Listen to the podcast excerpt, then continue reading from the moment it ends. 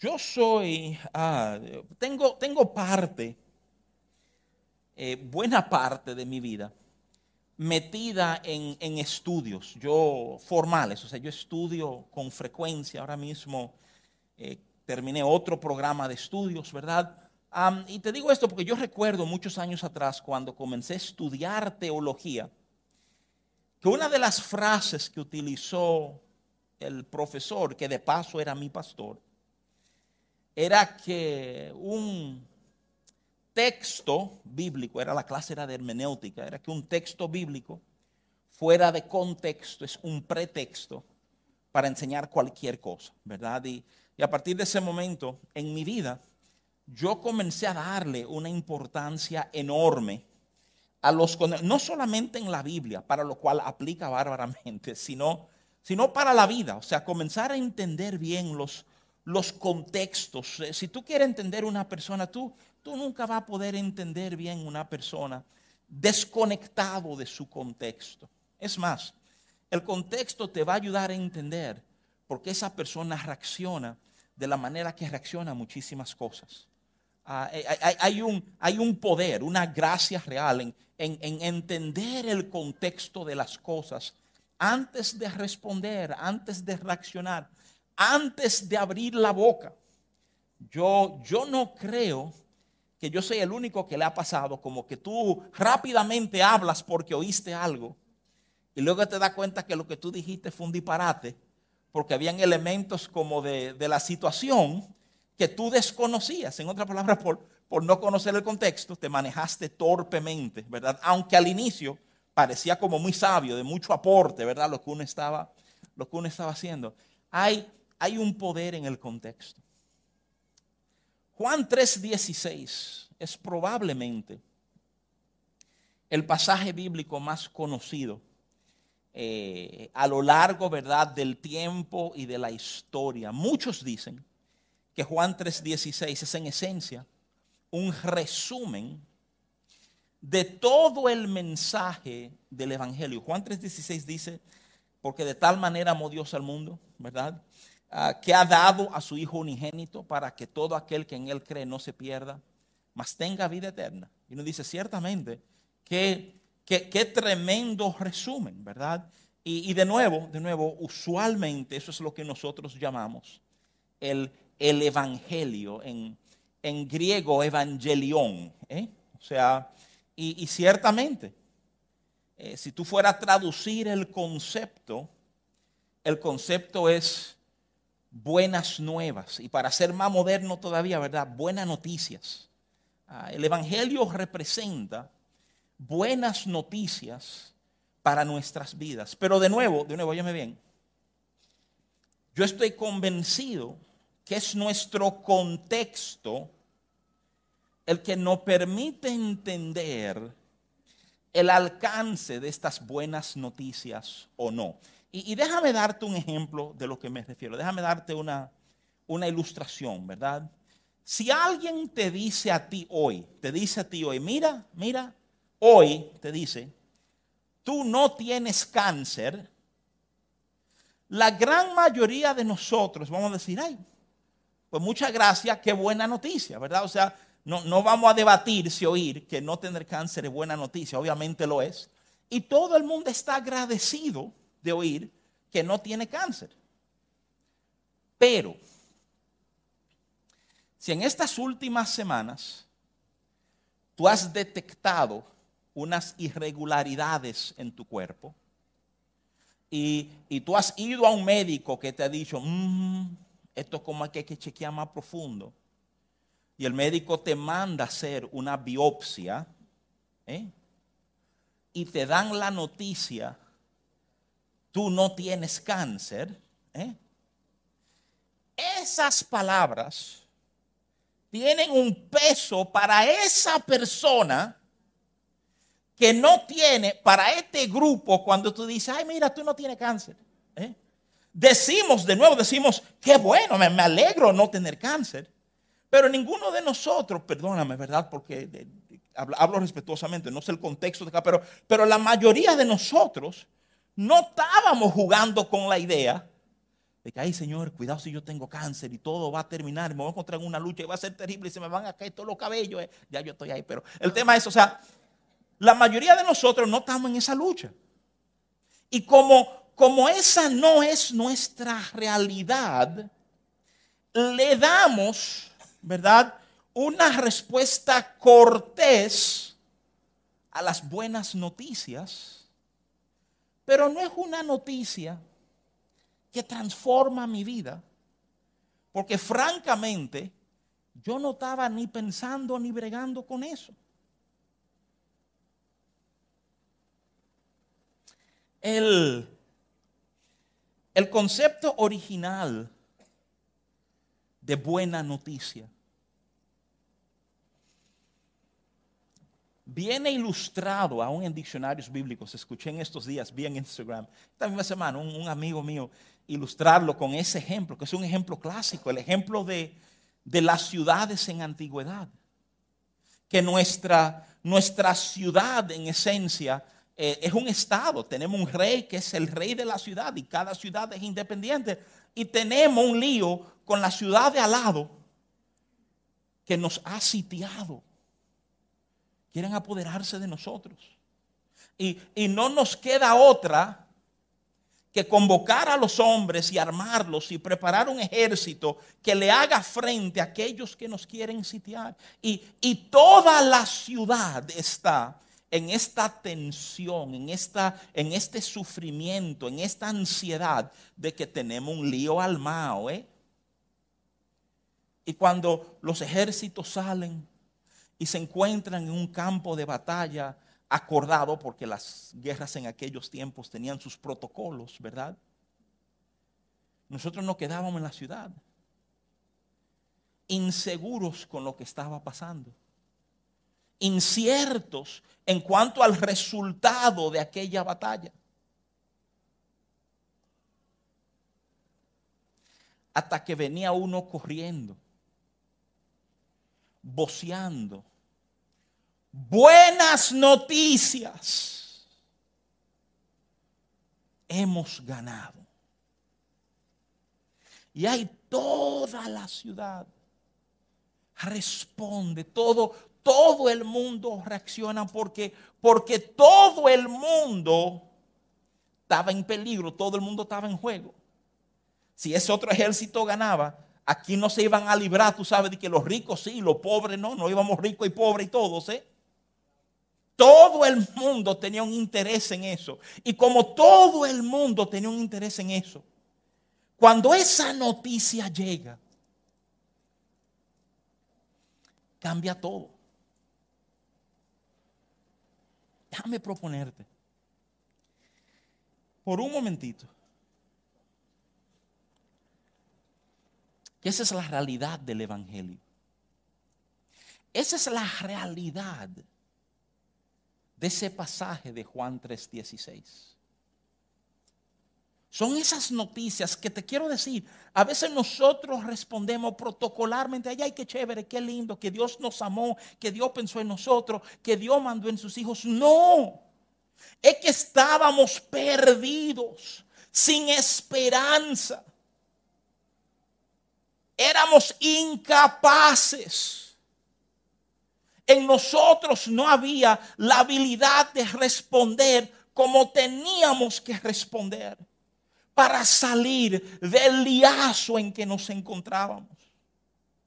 Y eso no era meramente asunto del vecino o del compañero de trabajo. Esa era mi historia, esa era tu historia. Es solo cuando tú valoras el contexto, que te das cuenta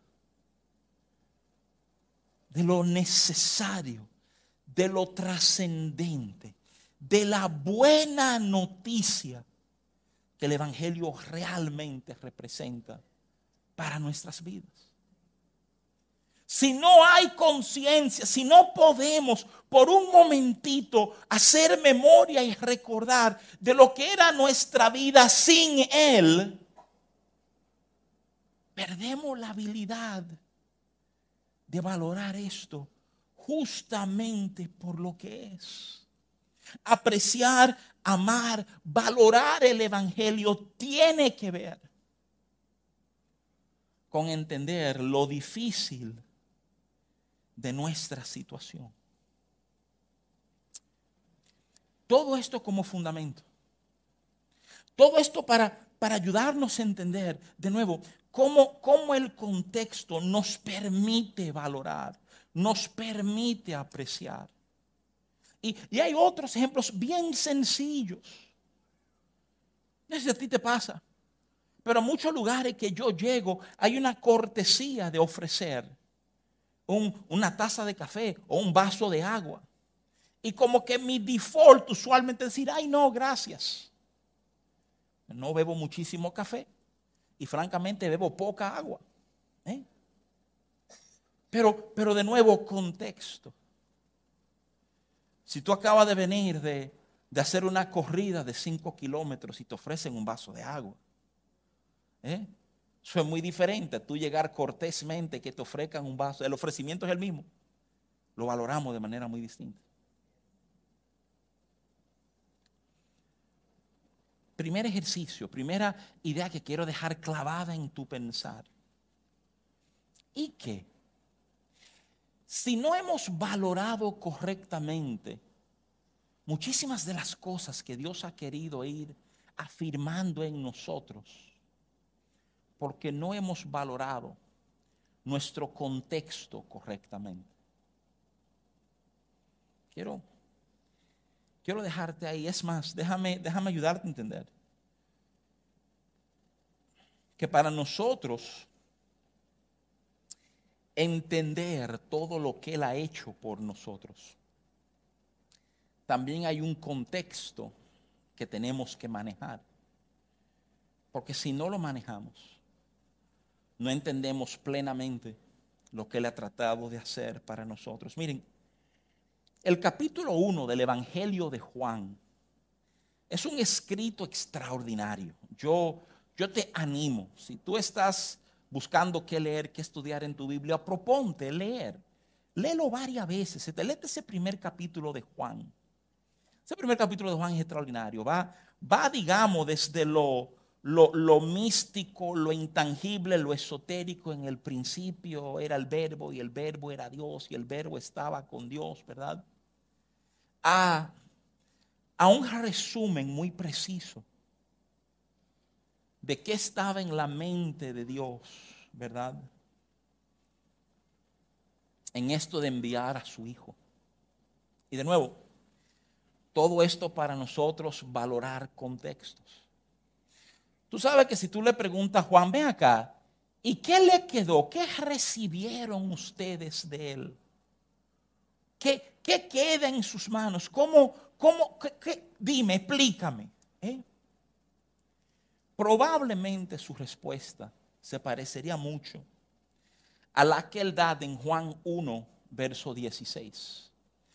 Mira lo que dice Juan 1, 16. Te lo quiero leer rapidito, es corto. Dice, porque de su plenitud, hablando de Jesús, tomamos todo.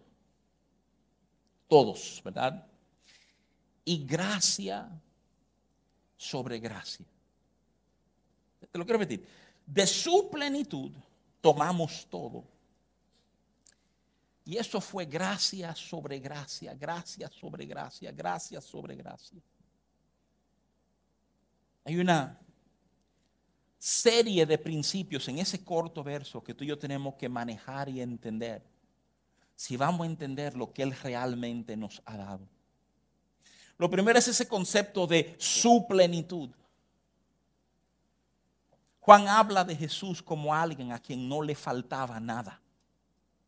Es más, en Él, Pablo lo va a describir de esa manera, habita toda la plenitud de Dios. Jesús es perfecta teología. Si tú quieres entender, tú quieres conocer a Dios, tú no puedes hacerlo diciendo, ¿cómo será Dios? Y armarte una imagen para tratar entonces de cajar a Jesús en esa imagen. No, tú miras a Jesús y al mirar a Jesús, tú estás viendo a Dios. su manejo, su habla, su hacer. Todo es un reflejo para que tú y yo conociéramos al Padre. De su plenitud, dice Juan, tomamos. Tomamos todos. Él está hablando de ese grupo que estaba con él, ¿verdad? Él está hablando de ese grupo que estaban cercanos. Él está diciendo, mira, de Él nosotros nos nutrimos. De Él sacábamos lo que necesitábamos para hacer todo lo que Él nos llamó a hacer. De esa plenitud, porque en Él hay abundancia, hay un, hay un fluir hacia nosotros y de eso nosotros tomábamos.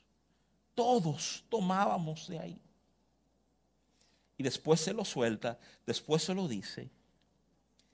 Gracia sobre gracia. ¿Qué tomábamos? ¿Qué nos llegaba? Gracia. Y, y, justo después de recibir gracia, venía más gracia sobre esa gracia. Y entonces sobre esa gracia venía otra gracia. Él es la fuente inagotable de gracia. Él es gracia. Y, quiero manejar eso contigo hoy. Yo quiero, quiero como, como, como que nos detengamos, que, que frenemos un poco nuestro, nuestro pensar hoy. Para, para preguntarnos si realmente entendemos gracia. Mi, mi, experiencia, mi vida de fe es que yo he conocido gracia gradualmente, que tenía una idea de lo que era gracia al principio de mi caminar con el Señor, muy distinto a mi entendimiento hoy de lo que es gracia. Y déjame, déjame adelantarte sin importar a dónde tú andas en tu viaje de fe, en tu viaje de conocerlo a Él. Gracia es mucho, mucho más de lo que tú pensabas que era. Gracia es su respuesta. Y oye esto bien, la respuesta.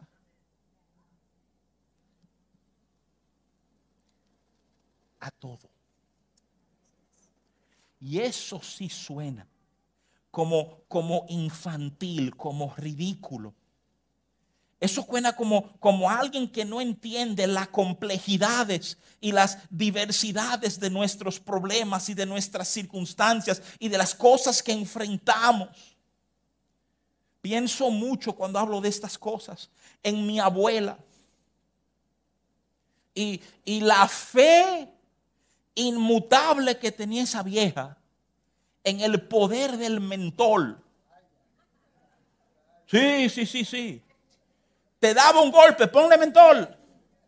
Te dolía la cabeza, mentol. Fiebre, mentol. Una cirugía, mentol. Sida, mentol. O sea, mentol va a resolver todo. Sí, sí, ella creía así. Y, aquí entre nosotros, ¿verdad? Si queréis respetar a mi abuela, no es verdad. No es verdad que el metro cura todo. Pero es cierto que gracia responde a todo. Señores, a todo. ¿Qué, ¿Qué, es gracia? Gracia tiene como varias definiciones y tú oyes prédicas que te dan como pedacitos de gracia. Te dicen gracia, favor, inmerecido, ciertamente. ¿eh?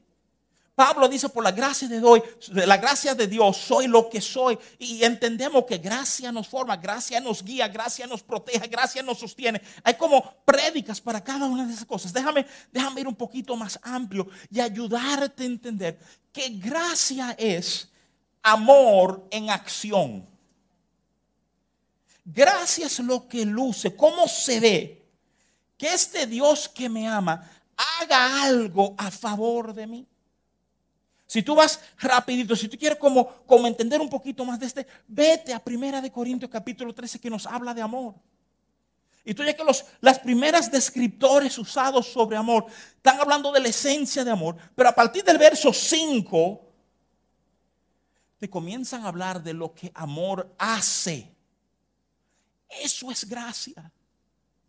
Te dice, mira, el amor no hace gracia, no hace nada indebido. No está buscando lo suyo, no se irrita contigo. Señores, eso es increíble pensar que Dios no se irrita contigo. Porque, porque hay gente, ¿eh? yo mismo me irrito a mí. Y pensar que gracia dice, yo no me he cansado de ti. Cuando hace rato tú y yo hemos dicho, yo sí me harté de mí.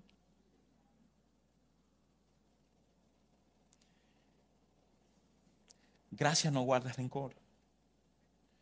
No se goza de injusticia, se goza en la verdad. Gracia sufre todo, cree todo, espera todo. Gracia, gracia soporta todo. Y pensamos en ese soportar como tolerar, como no irme. Ese no es el concepto. Ese soportar es el de levantarte.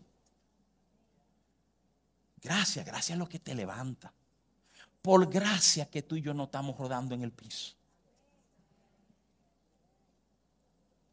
¿Cómo, cómo describe Juan?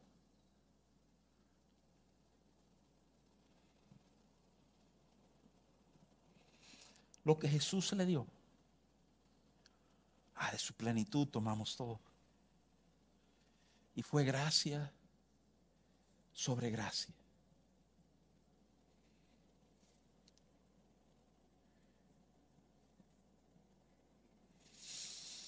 Hay que comenzar a acercarse a gracia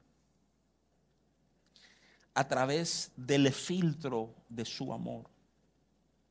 Su, su amor es el contexto para tú entender gracia. Si, si tú no entiendes cómo eres amado por Dios, tú nunca vas a comprender gracia plenamente. Señores, y eso que suena tan sencillo es una batalla para tantos de nosotros. Creer que alguien me puede amar. Sin, sin pero, sin límites. Nosotros amamos gente y tenemos relación con gente largo plazo, algunos de nosotros por años, y hay cosas que no me atrevo a decir porque si se entera, puede ser que todo esto cambie, que recojan el amor que me tienen. Porque tú entiendes que ese es un amor que es como frágil, un amor que está ahora y que mañana puede que no esté. Si ese es tu entendimiento de amor, entonces tú no has entendido el amor de Él. Si tenemos miedo en cuanto a cómo nos aman, es porque no hemos degustado del amor de Él que dice, óyeme, óyeme, nada me irrita, todo lo soporto. Como no entendemos amor plenamente, tampoco entendemos gracia plenamente.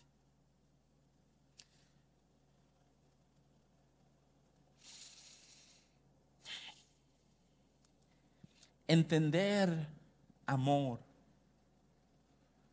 es difícil para gente que han pasado tanto de su vida tratando de hacernos dignos de ser amados. Ahí comenzamos con el problema. Operamos desde el entendimiento que yo me tengo que ganar el amor de la gente. Yo tengo que ganarme el amor de mamá y de papá. Yo tengo que ganarme. Y el amor se vuelve un commodity, algo que yo puedo acumular, ganar, almacenar. Si tú te incomodas conmigo hoy, puedo recordarte que yo tengo tres puntos a mi favor ayer. Algunos nos hemos vuelto manipuladores de amor. Amamos a alguien hoy y mañana porque nos ofenden recogemos ese amor. Y todos estos vicios en nuestro entendimiento de amor nos limitan a la hora de tratar de entender gracia. Por eso es que tú no puedes comenzar a explorar este tema de lo que es su gracia en mi vida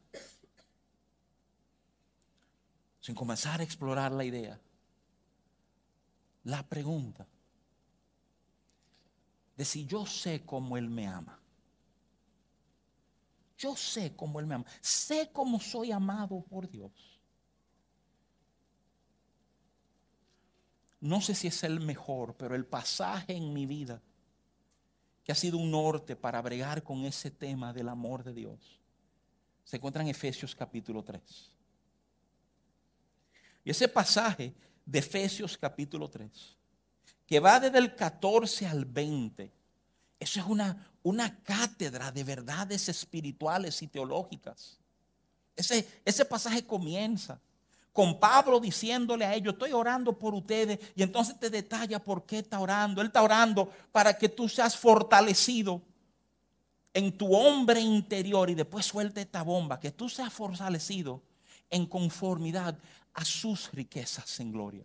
Y es una idea revolucionaria. Desde aquí sabemos que estamos metidos en algo que no entendemos plenamente.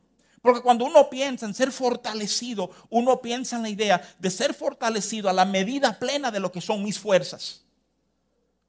Que yo no enfrente algo con 75% de mi capacidad, sino con 100% de mi capacidad.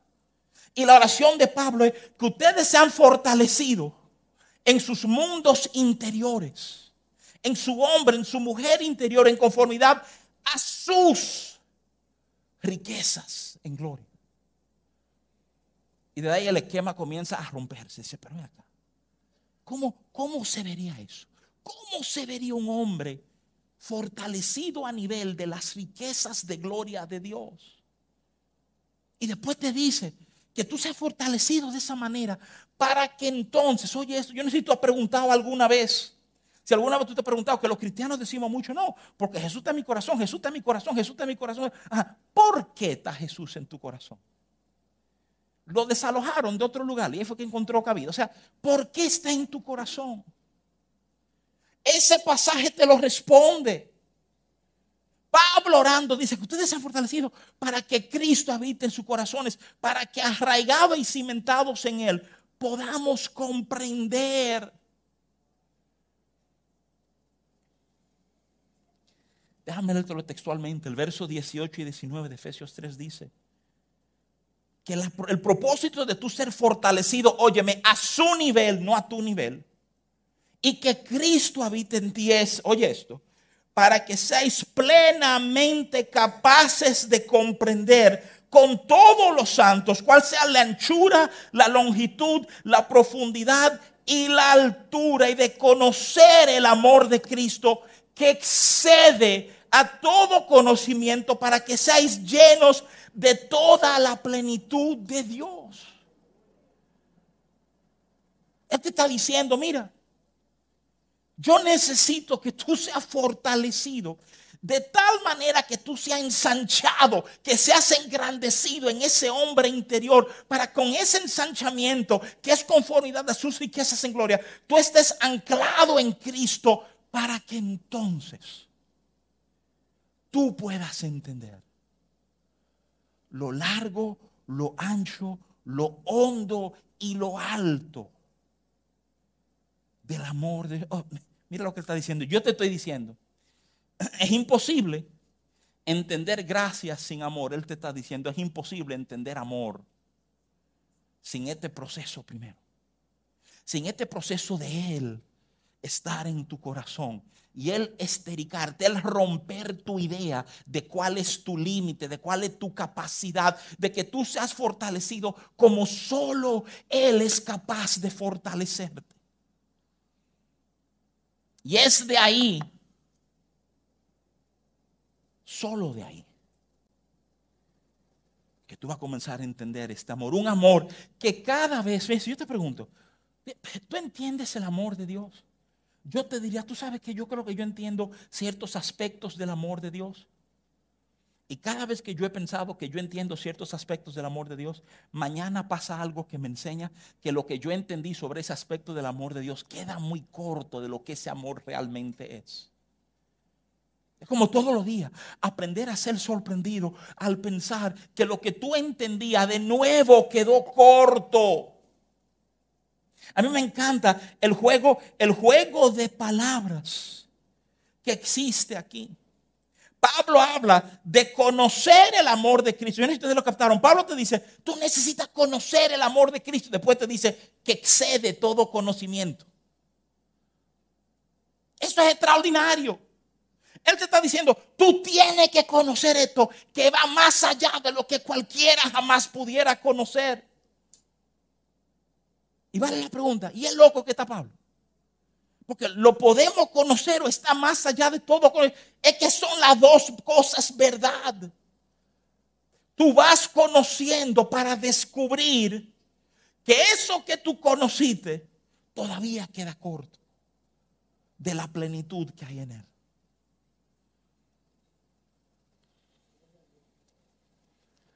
Tú necesitas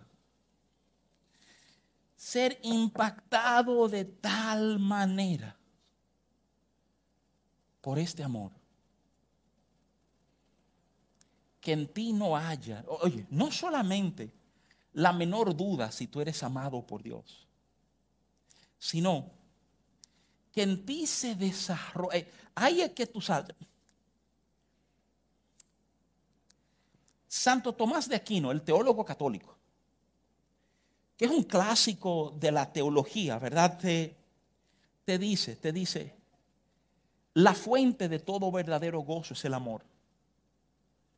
El que ama es el que sabe lo que es gozo. Déjame ayudar a entender por qué ese pensamiento es tan importante. Porque hay un gozo en nuestras vidas cuando pasan cosas chéveres, ¿verdad? Ayer nuestra familia se reunió porque Ana se graduó. Y estábamos celebrando que se graduó.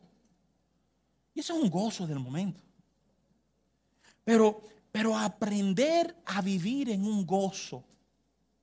Porque soy amado de esa manera. Oye esto que te voy a decir. Yo creo que muchos de nosotros tenemos alguna idea, algún nivel de conocimiento de cómo hemos sido amados. Pero tú sabes lo que nos hace falta. No ha hecho falta aprender a vivir vidas de gozo y de celebración basado en cómo somos amados. Como que ya, el hecho de saber que soy amado, ya eso me conforma internamente, pero no afecta la forma en que yo vivo. No, cuando tú realmente conoces este amor, tú tienes que llegar a crecer en él de tal manera que tú hablas de él. Que tú le dices al otro, y dijo, tú sabes algo, yo sé que el amor tú vas a yo soy loco, pero es que Dios me ama. Estamos celebrando el amor de Dios, la fidelidad de Dios, la bondad de Dios. Yo, yo hice una pregunta en el estudio bíblico de este martes pasado.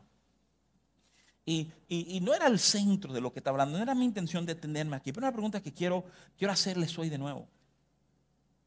La pregunta viene basada en primera de, de Corintios 12, 9. Ese pasaje a donde Pablo está hablando de un problema que él tuvo. La Biblia nunca nos dice cuál fue el problema. Él lo llama un aguijón en la carne. Me encanta la realidad que él no me detalla cuál es el problema. Porque cuando él no me detalla cuál es el problema, yo me siento en la libertad de meter todos mis problemas ahí, decir, cuidado si era lo mismo que yo estoy pasando, que él estaba luchando, ¿verdad? Y tú te sientas y tú comienzas a examinar.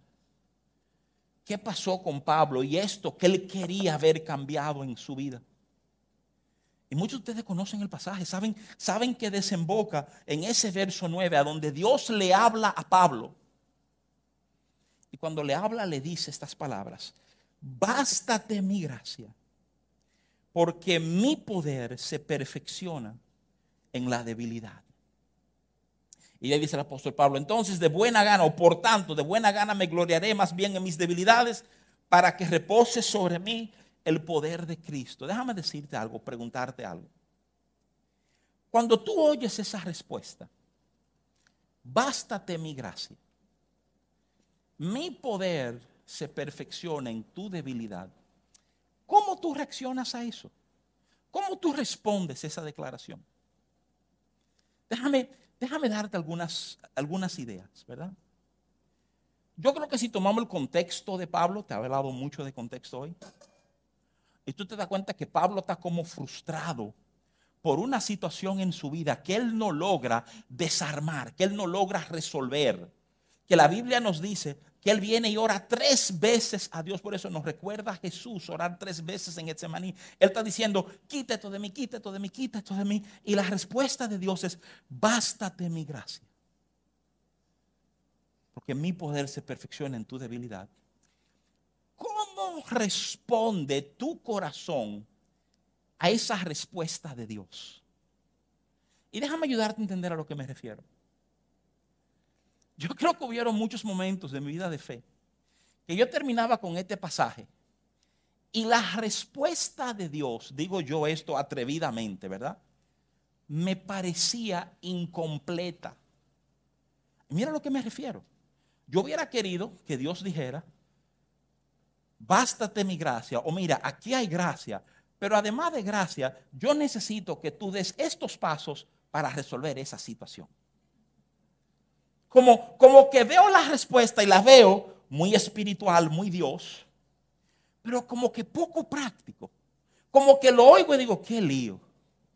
Si Dios me respondiera de esa manera, yo me siento que estoy en el mismo lugar que estaba cuando comencé a orar, como que no se ha resuelto nada.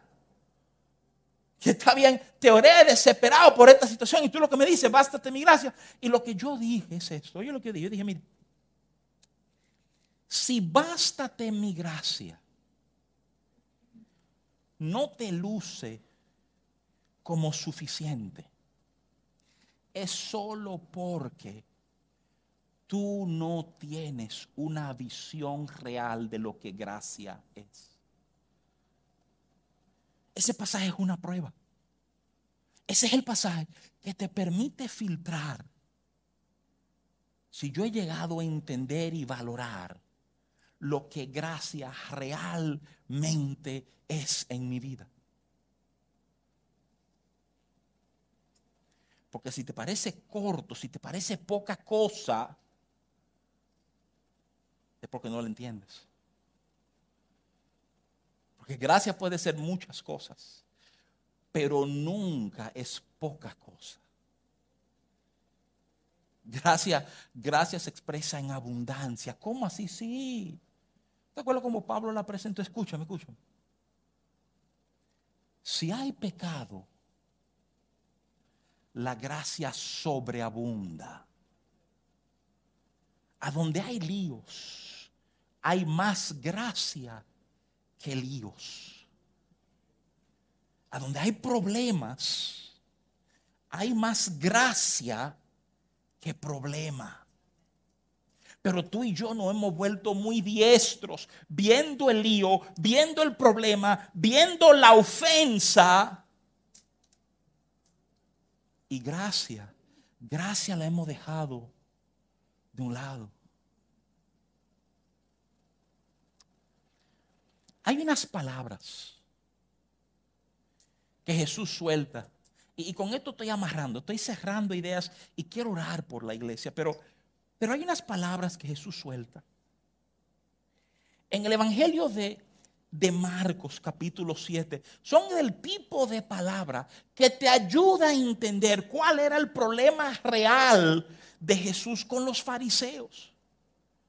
En, teoría, si tú te detienes, dices, pero ven acá, señores, los fariseos eran hombres que querían agradar a Dios, que, creían la ley, que seguían la ley. En teoría, los fariseos debieron haber sido los aliados de Jesús. Los doce discípulos debieron haber salido de entre los fariseos.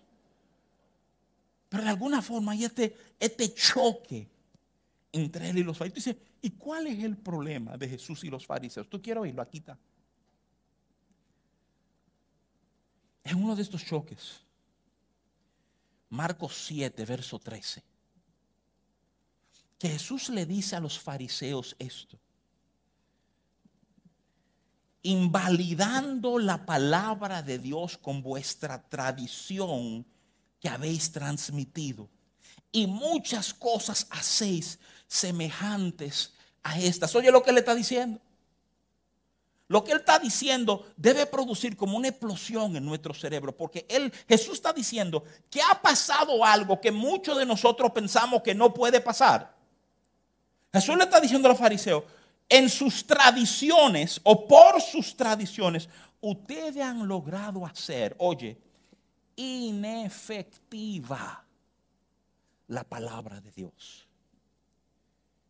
Han tomado lo de Dios y lo han sustituido por sus tradiciones.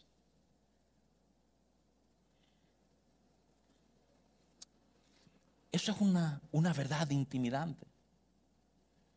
Señores, nosotros podemos tener tiempo en iglesia, tiempo viniendo a iglesia, amando hermanos, valorando al pastor. Eh, oye, hasta diezmo. ¿eh? Doy dinero a la iglesia. Y estar manejando todo eso desde tradiciones y no desde gracia. Oye eso. Tenemos la forma, la apariencia, la costumbre, la cultura. Nos gusta. Pero hoy yo le te voy a decir, por favor, eh, óyeme esto. ¿Tú tienes tiempo en la iglesia? Tú al borde de una frustración con temas que tú no has podido resolver en tu vida o en tu familia o en tu entorno y tú dices, pues yo no entiendo, yo soy fiel, yo oro, yo trato de cumplir. El Señor sabe que mi corazón es uno de amarle, de vivir en vínculos con y no veo. Entonces, quiero llamar tu corazón por un momento a preguntarte.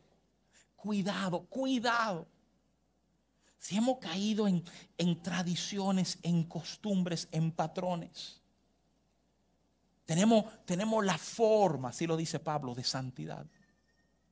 Pero, pero gracia, un entendimiento pleno de gracia, una experiencia con gracia. Ha faltado.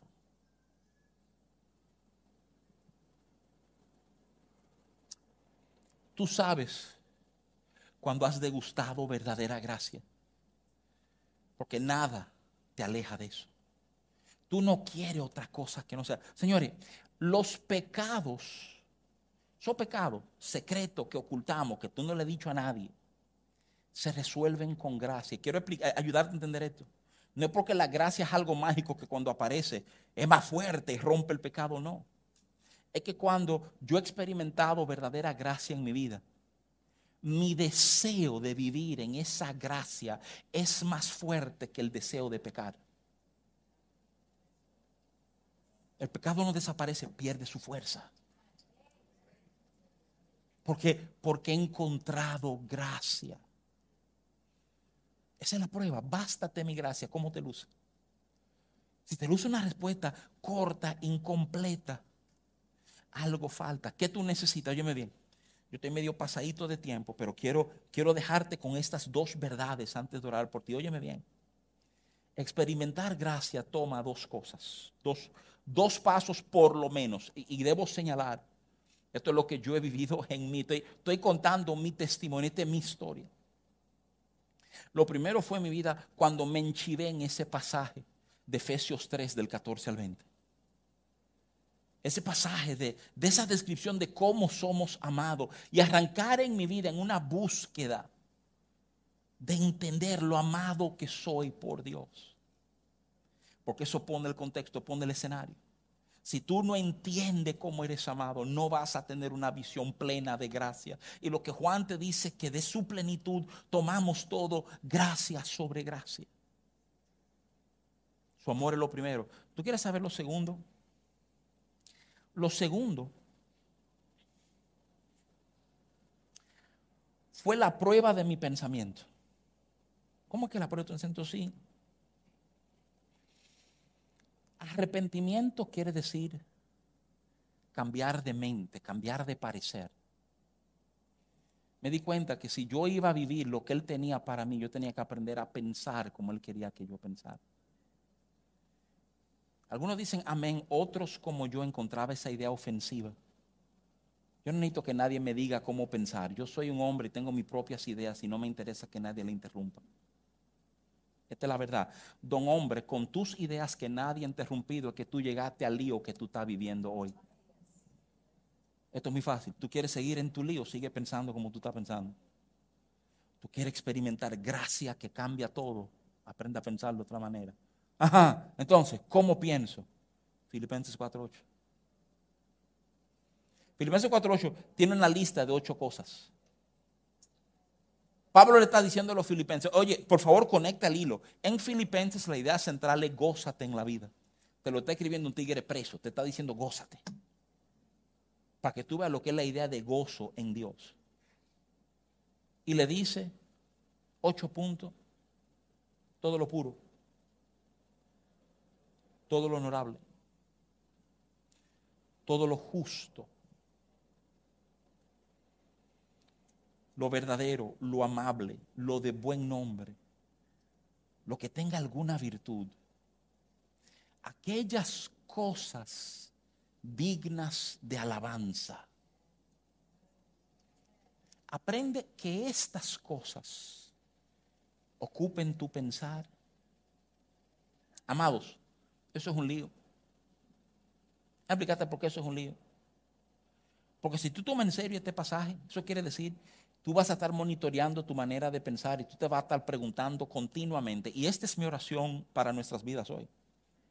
Que el Espíritu Santo interrumpa mi vida de tal manera que yo comience a cuestionar mis pensamientos. Y que yo me esté preguntando, ven acá, esto es que estoy pensando, esto es lo verdadero, lo honesto, lo justo, lo puro, lo amable. Señor, yo necesito que tú me ayudes a encontrar lo de valor en toda situación. Para en lugar de enfocarme en los líos, en los problemas, en las dificultades. Yo sé de esa gente que sea capaz de encontrar algo de valor en todo eso y escoger, enganchar mi corazón con eso de valor que hay ahí. Es lo que te estoy diciendo. Es aprendiendo a pensar en esas cosas de valor que están en toda situación. Ese tipo de pensamiento, esa es la llave que abre gracia para la situación en que tú estás. El problema es que si no arman líos, y muchos de nosotros respondemos a nuestro lío de la misma manera que responden gente que no han conocido su amor ni han experimentado su gracia. El mismo pánico que hay en otros hay en nosotros. Pero cuando tú has conocido gracia, tú tienes el lujo de detenerte, de no acelerarte. Tú tienes el lujo de decir, déjame ver, ¿qué hay bueno aquí? Ah, por lo menos tal cosa, Señor. Por lo menos en eso tú tienes que estar. Y me agarrarme de eso que eso me nutra en esta situación. Tú sabes, Dios usa adversidades para nutrirnos. ¿Tú sabías eso? Los dos espías, después que los diez vinieron y dijeron, no, lo que pasa es que no podemos entrar en esa tierra porque esa gente son gigantes, éramos como cucarachas delante de ellos. Los dos espías, Caleb y Josué son lo que dicen. Esos gigantes, hey, nos los comeremos como pan. Pero eso porque hay un entendimiento. Hay un entendimiento de que si Dios habló, si Dios nos mandó, yo no voy a ver el problema, no voy a ver el tamaño. Lo que yo sé es que Dios habló, que Dios prometió, que Dios se extendió. ¿Qué sabe Juan? Que de su plenitud tomamos todo y gracia sobre gracia. Tu frustración va a terminar cuando en tu corazón se abra este entendimiento de gracia, que se roba todo, que se lleva todo, que cambia todo. Déjame decirte esto, lo último te voy a decir. Esto no es una enseñanza. Gracia no es una enseñanza. Es una vivencia. Es una experiencia algo que pasa en nuestros corazones y nos marca para siempre. Yo puedo pararme aquí y hablarte de gracia por un ratazo y todo lo que gracia ha hecho en mi vida. Y no quiere decir que tú vas a experimentarlo. Porque aunque está ahí, es como te he dicho, hay cosas que preceden. Hay que abrazar la idea de ser amado para que toda esa gracia comience a moverse. Es un tema de mi contexto, así como no valoro el Evangelio si no entiendo que necesitaba un Salvador. No valoro gracia si no entiendo lo amado que he sido por Él. Es Romanos 5.2, último verso que te doy. Romanos 5.2 nos habla de estar firme en esta gracia. Me encanta esa palabra firme. En griego literalmente quiere decir soportado, apoyado, parado sobre. Es como si gracias a aquello que yo me paro sobre gracias para mirar a Dios a los ojos. Gracia me da este tipo de acceso, este tipo de conexión con Él. Gracia es multiforme. Lo que tú necesitas está en su gracia. Bástate mi gracia. Lo que nunca entendimos con esa gracia no estaba dando todo. Cristo es gracia. Él es la manifestación, la acción del amor de Dios.